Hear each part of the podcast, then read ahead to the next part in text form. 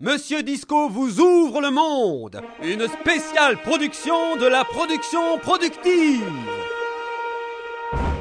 Vous retrouvez l'homme qui est entré dans la légende par ses actes téméraires envers les opprimés. L'histoire d'un homme sans peur qui n'hésite pas à lutter seul contre un tyran. Mais Monsieur Disco est mort. Non, Monsieur Disco est plus vivant que jamais et vous enthousiasmera par son incomparable audace. Oui, alors Quasimoto, l'invention du hip-hop.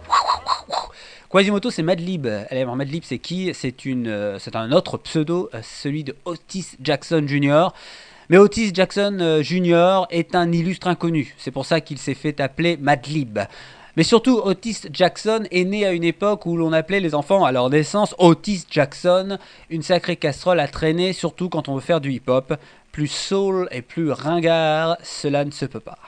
Or, Otis euh, ne voulait pas chanter Duck of the Bay, mais bien les aventures de Quasimoto ou Quasimoto, comme vous voulez. Bref, Quasimodo, quoi, c'est ça, hein, euh, Quasimoto, ça veut dire ça. Il a donc euh, inventé Madlib, euh, qui a inventé un autre personnage du hip-hop, Quasimoto. Bon, pourtant Quasimoto, paradoxalement, est invisible. C'est l'invisible, the unseen. Il n'a jamais été vu par quiconque et n'a jamais fait de concert. La seule image d'ailleurs que vous pouvez voir euh, de lui, euh, c'est euh, le dessin d'un hardback orange. Je ne sais pas comment traduire ça, le hardback. En fait, c'est un mot afrikaner, c'est un, petit animal. allez sur MySpace, tiens, voilà. Vous verrez Quasimoto à ses pages et vous verrez la bête. Enfin, en tout cas, là, c'est une bête qui est dessinée façon style BD. Hein. Hardback, A-A-R-D-V-A-R-K, pour vraiment les gens qui veulent voir la bestiole. Bon.